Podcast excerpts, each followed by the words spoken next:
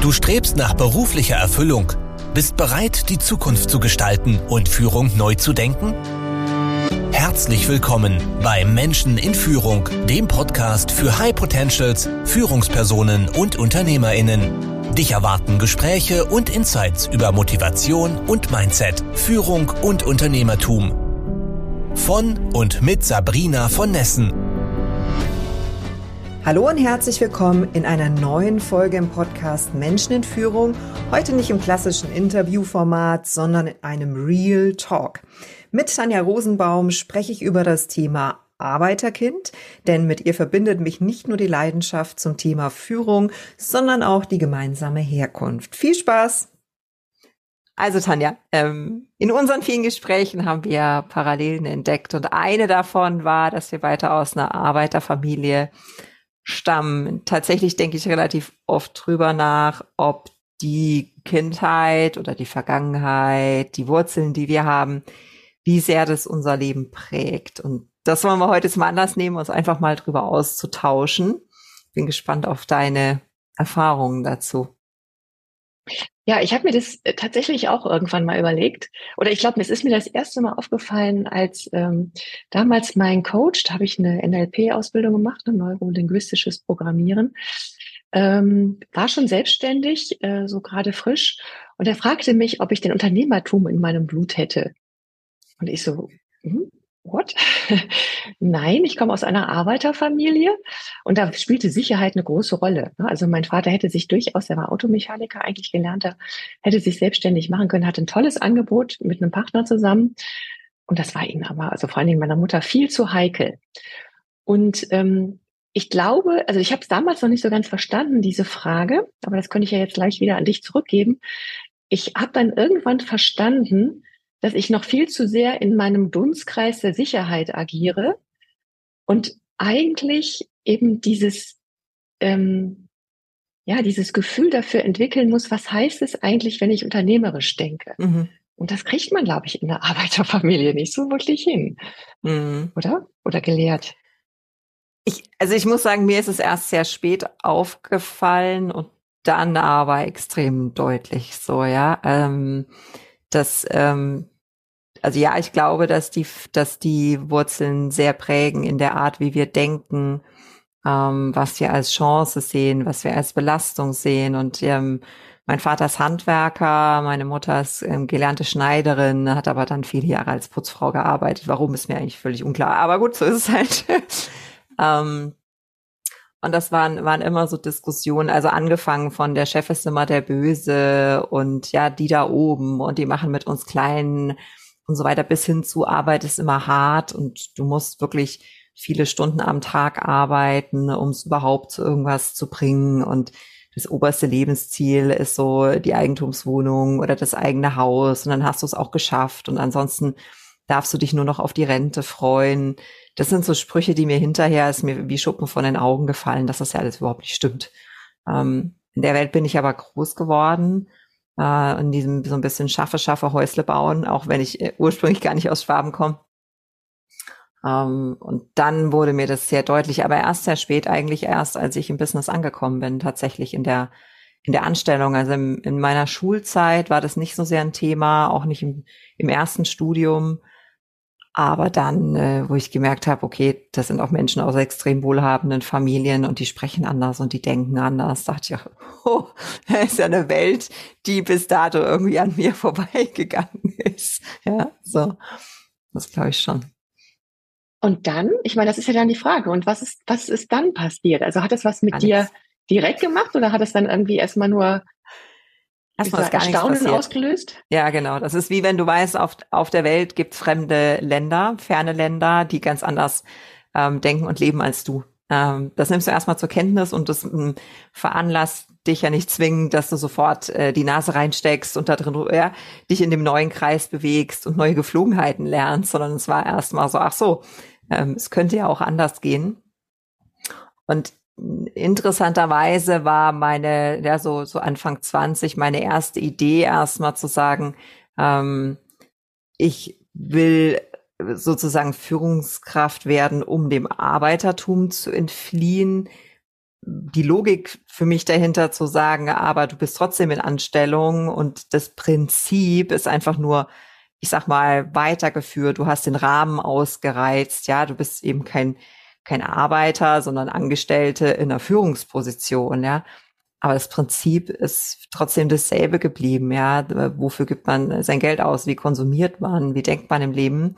Ähm, das war im ersten Moment erstmal rückblickend relativ ähnlich, obwohl ich ja extrem stolz auf mich war, dass ich quasi ja dem Arbeitertum so entkommen war. Aber es war, glaube ich, im mhm. ersten, äh, habe ich mir erstmal was vorgemacht, glaube ich. Das schon. Äh, ja, also vorgemacht inwiefern, dass du meinst, damit war, also damit ist sozusagen die Stufe erreicht und du bist jetzt sozusagen raus. und ja. die Gedankensätze die Glaubenssätze, die man so hat, die verfolgen dich aber eigentlich schon noch, aber das merkst du am Anfang nicht so. Das war so unterschwellig, das war so tief in mir drin, ja. Ähm, welche Funktion hat Geld oder ähm, ah, das sind ja auch so Dinge wie, welche, welcher Sinn und Unsinn haben eigentlich Gewerkschaften oder, oder Betriebsräte und sowas alles. Das habe ich nie hinterfragt und ähm, habe das alles gegeben auch angenommen. Und wie gesagt, ich war dann erstmal super, super stolz, dass ich zwar im System geblieben bin, das habe ich nicht gemerkt, ja, äh, aber für mich sozusagen das System ausgereizt, ausgereizt habe. Und der, der ausschlaggebende Punkt, ja, dass ich so ins Unternehmertum gestolpert bin, war, dass mein damaliger Lebensgefährte das für sich als seinen Traum entdeckt hat. Und das war für mich erstmal widerwillig zu sagen, hm, was, jetzt gehen wir das Risiko ein und das schöne gesparte Geld, was wir haben, jetzt müssen wir das da alles reinstecken und sowas. Also ich war da gar nicht sofort äh, Feuer und Flamme, ja, sondern war wirklich noch so in diesem, oh, lass mal absichern, lass schon mal an Familiengründung denken, an Rente denken, an diese Dinge, lass schön in die Rentenversicherung einbezahlen, ja, ähm, weil die Rente ist ja sicher. So dieses Mindset, ähm, das, das war für mich äh, noch gar nicht so klar, dass mein Weg da ins Unternehmertum geht. Ja, ich glaube, das ist auch ein längerer Prozess. Also weil die, diese, ähm, diese Idee, die man von zu Hause so mitbekommt, also das kenne ich eben auch, was du sagtest, dass, dass auch viele von den Führungskräften keine Ahnung hatten, von dem, was eben sozusagen unten, ja, in den unteren Reihen abging. Das bekam ich extrem mit. Ich glaube, das ist auch, das ist auch mit einer der Motivationen, warum ich heute eben im Führungskräftetraining bin, weil ich das Gefühl habe, ich kenne alle Seiten der Medaille mittlerweile durch mein, durch mein Dasein. Und ich bin damit immer auch schon aufgefallen. Und das ist etwas, was ich auch gerne mitgebe. Ähm, mein Vater war halt eben, dann hat sich ja nicht selbstständig gemacht als Automechaniker, sondern war dann irgendwie aus dem Sicherheitsgedanken heraus ähm, Fahrer und äh, Sicherheitsbeamter im Personenschutz von eben Behördenchefs. Ja, also auch nicht von, also letztendlich also von Präsidenten. Und ähm, der hatte natürlich dann einen direkten Draht zu ihm und konnte ihm viel erzählen von dem, was eben unten passierte. Und das war super. Mhm. Äh, und ich kriegte das halt als Kind auch mit, dass dann eben, je nachdem, wer er jetzt war als Persönlichkeit, also als Führerpersönlichkeit, Führungspersönlichkeit, der Präsident das wirklich annehmen konnte und damit arbeiten konnte und andere aber eben vielleicht weniger. Und das hat mich schon fasziniert. Das ist eben, also das hat, da habe ich schon festgestellt, ähm, aha, okay, also Vorgesetzte sind nicht immer doof und die sind auch nicht immer unfähig, ja, sondern die haben halt auch ihre, und das erzählte dann auch mein Vater, ihre Begrenzungen. Und was ich nämlich da früh mitbekam, dass die wie in so einem Silo oder wie in einem Elfenbeinturm sitzen und viel zu wenig wussten, was eigentlich wirklich Sache war. Und das ist, glaube ich, mit etwas, was ich heute mittrage, dass ich sage, das möchte ich gerne mitgeben. Und ich bin dankbar dafür, wo ich herkomme, weil egal, wo ich unterwegs war, hatte ich da einen Blick für diese Menschen ja, die ja auch nicht andere Menschen sind, ne, aber die eben, wie du sagst, ein anderes Mindset haben. Und ich glaube, wenn man das nicht aus eigener Erfahrung kennt, ist es schwer, sich damit zu identifizieren und in dem Denken unterwegs zu sein. Also ich mhm. empfinde das heute als einen absoluten Luxus. Ähm, ich weiß nicht, wie du das empfindest. Also, dass, dass das eben, dass ich sozusagen da herausgekommen. Nicht, dass ich herausgekommen bin, sondern die Tatsache, dass ich darin leben konnte und auch wenn ja. ich heute mit meinen Eltern zu tun habe, ich immer wieder schmunzeln muss, weil ich denke, ja, ja, das Muster ist mir gut bewusst. Mhm. Und sie bleiben drin, ist ja auch okay. Die sind jetzt über 80, mhm. dürfen sie ja auch. Ne? Ich glaube tatsächlich, dass, äh, weil du gerade gesagt hast, dass es ähm, die, die Menschen denken anders. Ich habe später festgestellt, dass egal in welcher Klasse, Berufsgruppe, Joblevel, äh, egal, dass es immer Menschen gibt, die so an ihren Gesetzen festhalten, ja.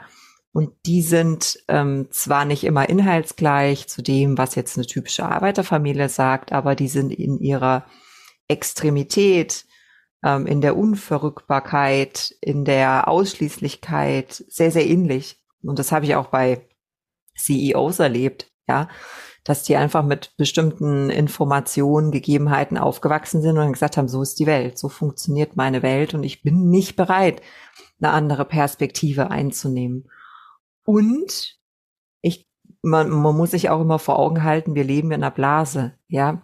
Ähm, das heißt, die Welt da draußen ist äh, 95 Prozent so wie die Welt, aus der wir kommen. Das ist ja nun mal nicht die Mehrheit der Wohlhabenden oder ähm, gut ausgebildeten Menschen mit tollen Jobs im Unternehmertum. Ja, also das ist ja die Minderheit. Ähm, das heißt, das zu wissen, wie die Mehrheit denkt, wie auch mh, hm, sowas wie Massenmedien funktioniert, ja, wie man große Menschenmengen positiv und negativ beeinflussen kann. Wenn man da mal so ein bisschen den Blick von außen drauf wirft, ist das schon ein Learning, was ich für extrem ähm, extrem wichtig halte. Und wie gesagt, ich glaube heute gar nicht mehr, dass es ähm, nur die, die Arbeiterschicht betrifft. Ähm, andere Schichten haben genauso extreme Glaubenssätze irgendwie so, ja. Das schon. Ja, also ich glaube, es ist eben so diese, ja, es ist auch diese Komfortzone, die sich da so entwickelt und die man auch gerne nutzt und nachher es einfach nicht mehr so richtig feststellt, dass da bestimmte Grenzen im Kopf gezogen werden ich glaube, weil sie eben unbewusst passieren. Und ähm, die, also ich glaube, es braucht einfach eine enorme Motivation, sich zu überlegen, wie könnte die Welt eigentlich ganz anders aussehen. Also ich, ich, ich weiß auch nicht, ob wir das jedes Mal leisten können, weil es natürlich enorm, also es könnte sehr energiereich werden, wenn wir uns darauf einlassen würden. Ich glaube nur, also was, also jetzt für meinen Teil, ähm, würde ich sagen, natürlich ist natürlich auch irgendwo mein Job, dass ich als, ähm, als Coach Menschen spiegele, wie sehr sie noch in ihrem eigenen Muster hängen. Und gleichzeitig ist mir bewusst, dass ich als Coach auch in meinem Muster mhm. hänge. Also das ist ja nicht so, dass ich sage, na, die haben es noch nicht ganz geschafft, ich habe das schon, sondern dass wir eigentlich jedes Mal neue Gefahr laufen und dass es immer eine gewisse Art von Kunst ist, uns sozusagen die Platte zu putzen und so den Tag anzufangen, als wäre nix.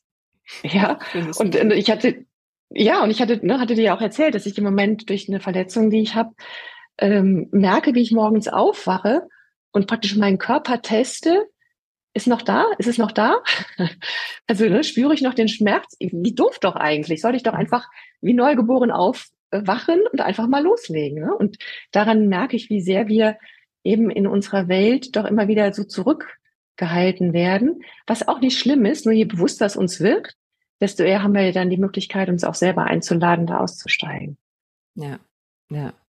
Du hast gerade sowas gesagt wie, ähm, ähm, du bereust es nicht oder du, du weißt es zu schätzen. Mir geht es tatsächlich auch so. Ähm, ich ähm, empfinde weder Scham, ja, was manche haben, zu sagen, oh, ich gebe nicht gern preis, wo, was meine Herkunft ist oder so. Ich empfinde überhaupt keine Scham. Ich weiß, dass ich sehr dankbar dafür sein kann, weil ich in meinem Leben noch nie eine Situation erlebt habe, wo ich Angst um meinen Wohlstand hatte. Ja, weil ich sage, okay, sollte es wirklich komplett den Berg runtergehen. Und ja, das ist mir schon passiert. ich kann, ich kann von null anfangen und ich kann mit extrem wenig glücklich sein ähm, im Leben. Und Geld ist, ist toll. Ich liebe Geld. Ja, es ist Möglichkeiten, es schafft mir Freiheit, es gibt mir Chancen, Projekte umzusetzen. Aber es ist kein Faktor, der mich ultimativ glücklich machen kann. Ich habe letztens so ein dummes, muss man wirklich sagen, so ein dummes Reel irgendwo gesehen und äh, die Frage war, ähm, wenn ich dir eine Million Euro gebe, bist du dann bist du dann happy? Und dann sagen natürlich alle, ja, bin ich total happy. Und dann äh, zweite Frage war, wenn ich dir 10 Millionen Euro gebe, ähm, aber der Hasenfuß ist, dass du dann morgen nicht mehr aufwachst, ähm, möchtest du sie haben? Und dann haben natürlich alle gesagt, nein, möchte ich nicht. Und dann hat der Coach gesagt, hey, aber bedeutet umgekehrt, jeder Tag, an dem du aufwachst, ist 10 Millionen Euro wert weil du mir gerade dieses Angebot ähm, ausgeschlagen hast. Ist natürlich extrem vereinfacht und stimmt so in der Logik nicht. Aber zu sagen, tatsächlich morgens aufzuwachen und in der Lage zu sein, meinen Tag zu gestalten, hat einen monetären Wert, ja, weil ich eben nicht, nicht bereit bin, ähm, das, das gegen Geld einzutauschen, ist für mich ein, ein wichtiger Gedanke. Ich kann gestalten und, und ja, nicht meine Welt selbst gestalten, daran glaube ich wieder nicht, dass wir in der Lage sind, wirklich alles zu beeinflussen. Aber in dem sehr weiten Rahmen, den ich habe, wirklich was draus zu machen, daran, daran glaube ich heute sehr stark. Und ich glaube, es ist zurückzuführen darauf, dass ich eben in einem sehr engen Rahmen aufgewachsen bin. Mein Rahmen ist heute extrem weit und fühlt sich groß und frei an. Und das ist, weiß ich sehr zu schätzen. Ja, aber das ist ja, also für mich ist das genau der springende Punkt, dass, dass ähm, viele Menschen, die noch, ich sag mal, in diesem eingeschränkten Rahmen von, wir müssen morgens arbeiten gehen, um Geld zu verdienen, damit wir was auf dem Tisch haben. Und ich lebe ja gerade in Tunis, da ist es jetzt hier auch gerade wieder ein Riesenthema. Also hier, hier wird auch vielen Menschen wirklich auch gar nicht vom Staat her geholfen. Ähm, wenn du mit diesem mit diesem Gedanken aufwachst oder mit dieser Notwendigkeit, ne, Geld zu verdienen. Ich mache irgendwas, Hauptsache ich kriege Geld, damit ich mir meinen Lebensunterhalt sichern kann und den für meine Familie. Ähm, dann, dann kriegst du gar nicht die Kreativität und die Idee, dass du irgendwas Tolles machen könntest. Ja. Und wenn du dann ähm, hörst, ja, aber andere Leute, die können entscheiden, was sie tun, dann ist das immer etwas, ja, das würde ich auch gerne, wenn denn dann. Und das ist eben für mich so dieser Punkt, wo ich glaube, dass wir uns da als Mensch eben selber im Weg stehen, weil wir immer denken, wir müssen erst eine gewisse Sicherheit haben bis. Und das, das habe ich bei meinen Eltern extrem erlebt, ähm, eben nicht mehr Chancen als Chancen begreifen zu können, weil sie zu sehr an diesem Gedanken der Sicherheit festhängen, festklammern. Und dann halt auch tatsächlich Chancen nicht nutzen können, das aber nicht, also erst höchstens in der Retrospektive sehen ähm, und, und das eben diesen Bewegungsradius enorm einengt. Ich glaube, dass das eben dann doch etwas ist, was eher der, ich sag mal, ärmeren oder der Arbeiterklasse vorbehalten ist, als diejenigen, die mehr Geld haben, wo einfach viele Sachen mehr gesehen sind. Aber natürlich gibt es da auch genügend, die sagen, ich würde ja gerne, hätte ich nicht die Restriktionen, die ich jetzt habe durch den Familienbetrieb oder irgendwie mhm. sowas. Ne? Kann dann natürlich genauso passieren. Ich glaube, die haben bessere Startvoraussetzungen, ja. Was, ja. was mir da sehr prägnant vor Augen ist, gerade ähm, ich bin ja auch Dozentin an Hochschulen und unter meinen Studenten sind auch einige, die aus sehr wohlhabenden Familien äh, stammen, aus Unternehmerfamilien stammen und so weiter. Und wenn wir uns dann so locker unterhalten, ne, wie die so ihr Geld verdienen oder welche Herausforderungen die haben und so weiter. Und dann erzählen die mir doch ernsthaft und tatsächlich, sie gehen bedienen oder so wo ich mir denke, Junge, Junge, jetzt kommst du aus einer Unternehmerfamilie oder Mädchen, ja, ist geschlechtsneutral. Wie kann es denn sein, dass da draußen eine Million Möglichkeiten bestehen, Geld zu verdienen, ja, online Geld zu verdienen, und Unternehmen aufzubauen, whatever, und du gehst ernsthaft bedienen. Ich meine, das habe ich in meiner Jugend gemacht, ja, und das war schon immer ein furchtbarer Job, ganz ehrlich, und das Geld ist extrem hart verdient. Und ich habe auch in der Küche gestanden und geputzt und all diese schlimmen Jobs gemacht, ja. Aber wie kann es denn sein, dass man das heute noch freiwillig macht, um Geld zu verdienen, wo es so viele elegantere Möglichkeiten gibt? Und dann denke ich immer, ist es vielleicht doch kein Arbeiterthema, ja, aber vielleicht in, in einem anderen Prozentsatz, sagen wir mal, ja, dass, dass es vielleicht anders mhm. verteilt ist, ja. Vielleicht geht es um Sicherheit oder um Einfallsreichtum oder um Offenheit, Neugier, sind vielleicht auch so Eigenschaften. Ja, oder das Dienen lernen. Also ich finde es ja schon toll, wenn, wenn Menschen dienen lernen. Also ich habe ja mein, mein Sohn äh, und auch seine Freundin sind ja im Hotelmanagement und ähm, haben also erstmal nur eine Ausbildung als, als Fachmann, Fachfrau gemacht. Äh, und da bist du ja auch mit ganz schön viel wie soll ich sagen, nicht so schön bedient und auch mit, mit Kunden, die einfach über einen hinwegfegen, als wärest du gar kein Mensch, ja, und auch Situationen, die du da aufräumen musst. Also ich weiß noch, dass mein Sohn, der jetzt aus dem Haushalt kam, wo er eben zu der Zeit nicht die Bäder putzte, dann plötzlich Klos putzen musste, die dann aber nicht mehr eigentlich als Klos zu erkennen waren, ja. Das macht natürlich auch sehr demütig. Und ich bin heute super dankbar, dass er aus eigenen Stücken das nicht nur gemacht hat, sondern ich glaube, das hat für ihn etwas bewirkt. Deshalb könnte ich mir jetzt vorstellen, dass jetzt nur so als Idee, dass auch je, je wenn da viel Geld reinkommt in der Familie, das durchaus äh, eine Sinnhaftigkeit hat, wenn die Menschen bedienen gehen, um mal zu gucken, was es heißt. Weil hier würde ich mir das wünschen, gerne, also in Tunesien, ich hatte da jetzt gerade auch so eine Begegnung am Flughafen, wenn hier so führende Familien ähm, wie so kleine Götter auftreten, wo ich mir denken würde, die wären mal gut darin aufgehoben, mal ein bisschen zu bedienen andere Menschen.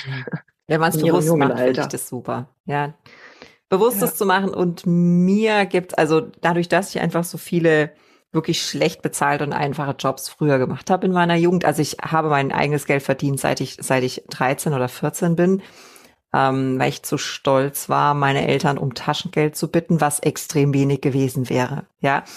Und meine Eltern behaupten immer, ich hätte eines Tages gesagt, so auf die 20 Mark kann ich auch verzichten. Könnte ich mir durchaus vorstellen, dass, also ich war schon immer so ein bisschen so, ähm, und ja, es war mir wichtig, mein, mein, meine Freizeit zumindest, meine Kleidung, ja, ähm, ausgehen und so weiter sehr früh ähm, selbst zu verdienen. Deswegen habe ich sehr viele schlechte Jobs gemacht. Mir gibt's heute den Blick auf die Welt, zu sagen, ich weiß, dass es das da draußen gibt. Ich weiß, dass es tausend Gründe gibt, diese Jobs anzunehmen. Ich weiß, dass man aus jedem Job was lernen kann, ähm, wenn man bereit ähm, dazu ist. Und ich weiß auch, dass ich diese Jobs nie mehr wieder machen will. Ja, wenn es sein muss, bin ich mir nicht so fein dafür. Aber wollen tue ich es wirklich nicht. Also, das ist mein Learning aus, aus der Zeit auf jeden Fall. Hm. Ja, so können wir beide was mitnehmen. Wollen wir, wollen wir ein, ein, Fazit ziehen, was, was es positiv und negativ äh, für uns bedeutet? Haben wir irgendwas Negatives schon gesagt? Dass es eine mm. Anstrengung ist vielleicht, ne? Dass ja. ähm, vieles nicht so selbstverständlich ist. Also ich habe eben auch nicht nach der Schule studiert, sondern erst eine Ausbildung gemacht, weil es dann hatte ich mein eigenes Geld und konnte dann anschließend auch mein Studium selber finanzieren. Das war mir auch wichtig. Also ich glaube, das sind so Dinge, die einem vielleicht dann nicht unbedingt auferlegen, wobei ich es auch nicht missen möchte. Aber ähm, ja, also Fazit weißt. Du, hast du mal den ersten selbstbezahlten Urlaub? Kannst du dich an den erinnern? Ich mich schon. Weißt du, wo ich von ja, meinem hart erarbeiteten Geld das erste Mal in Urlaub gefahren bin. Das, das war ein Gefühl oder, oder, ne, so das erste Auto, was man selbst bezahlt hat oder so. Das werde ich nie vergessen. Und ich glaube, das ist, das ist auch ein wichtiger Aspekt, dass wenn man Mühe reingesteckt hat, dass man die Dinge anders zu schätzen weiß. Tatsächlich. Und es geht mir heute noch so. Ich weiß die Dinge in meinem Leben sehr zu schätzen. Ja, ja das ist ja vielleicht, wenn man vieles nicht so als selbstverständlich annehmen muss, kann. Ja. Sehr schön. Also sind wir stolz darauf, wo wir herkommen. Das ist doch ein schönes Fazit, Sabrina, oder? ja, ja. Ähm, ich ich fange einfach mal an. Ich bin, ich bin dankbar für meine Vergangenheit, ähm, obwohl sie nicht einfach war. Und das ist für mich kein Widerspruch. Ähm, ja, so gibt ja die Sprüche, Diamanten werden geschliffen und so weiter, ja. Ähm, ich glaube, dass es durchaus okay ist, mal durch eine schwere Zeit zu gehen, wenn man daraus lernt und wenn man das bewusst macht. Ähm, ich möchte, also ich möchte es nicht missen, aber äh, es ist also, wie soll ich sagen, ich muss es auch nicht nochmal haben. Ähm, es gibt mir, für mich selbst habe ich nichts zu bedauern. Was ich extrem schade finde, wenn ich auf die Welt schaue, auf die Gesellschaft schaue, dass es vielen Arbeiterkindern heute immer noch so schwer fällt. Ja, es ist, ich schreibe ja gerade meine, meine Doktorarbeit, ein Prozent der Arbeiterkinder schafft es bis dahin nicht, weil die anderen 99 Prozent nicht wollen ja, sondern weil einfach das Mindset nicht da ist, wir die Möglichkeiten nicht sehen, es zu schwer fällt und ähnliches. Das finde ich für die Gesellschaft extrem schade, dass Menschen, die tolle Potenziale haben, die Wissen haben, die Erfahrung haben, dass sie einfach aufhören, sich zu entwickeln. Ähm, das würde ich mir anders wünschen, dass wir durch alle Gesellschaftsschichten, ja, ähm, ja, einfach das machen, wonach uns ist. Wenn uns nach Sicherheit ist, ist total fein. Es muss nicht jeder Unternehmer werden. Ähm, aber bewusste Entscheidungen zu treffen, das fände ich toll. Schön. Das war eigentlich ein schönes Abschlusswort, oder, Sabrina? Hast du noch abschließende Worte aus deiner passt, Sicht? Passt gut. Na, ich würde es, ähm, also ich, ich, ich will ich will es halt an ein, einer Sache festmachen. Ich bin halt super dankbar für meine Familie, weil was wir halt geschafft haben, und ich glaube, das ist aber völlig unabhängig, ob das eine Arbeiterfamilie ist oder äh, eine hochgestellte Familie. Ähm, wir haben einfach einen unheimlich guten familiären Zusammenhang äh, halt. Und wir, wir, wir sind einfach sehr, sehr voller Liebe und Mitgefühl füreinander. Und das war mir damals schon wichtig und es ist mir aufgefallen. Also ich war ja auch an so einer, sag, man sagt immer höhere Töchterschule und ich war super dankbar dafür, dass ähm, ich aus einem liebenden Haushalt kam, weil ich kam eben in Familien, da waren Hausmädchen, da war eine kalte Atmosphäre Und da war ich immer froh, wenn ich dann zurück in unsere Wohnung gehen konnte, nicht ein Riesenhaus hatte, aber dafür Liebe und Geborgenheit und Wärme. Deshalb muss ich auch sagen, das ist, glaube ich, viel, viel mehr wert als der soziale Stand einer Familie. Also so kommt es mir zumindest bis heute eigentlich vor. Ja, das ist schön. So nehmen wir das als Fazit. Danke fürs Gespräch, Tanja. Ja, danke dir. Schöne Woche. Schöne Woche. danke fürs Zuhören. Wenn dir diese Folge gefallen hat und du den Podcast unterstützen möchtest, teile ihn bitte mit deinen Freunden und hinterlasse eine Bewertung und Rezension. Weitere Infos und Ressourcen findest du unter www.sabrina-von-nessen.com. Das war's für diese Folge. Bis zum nächsten Mal.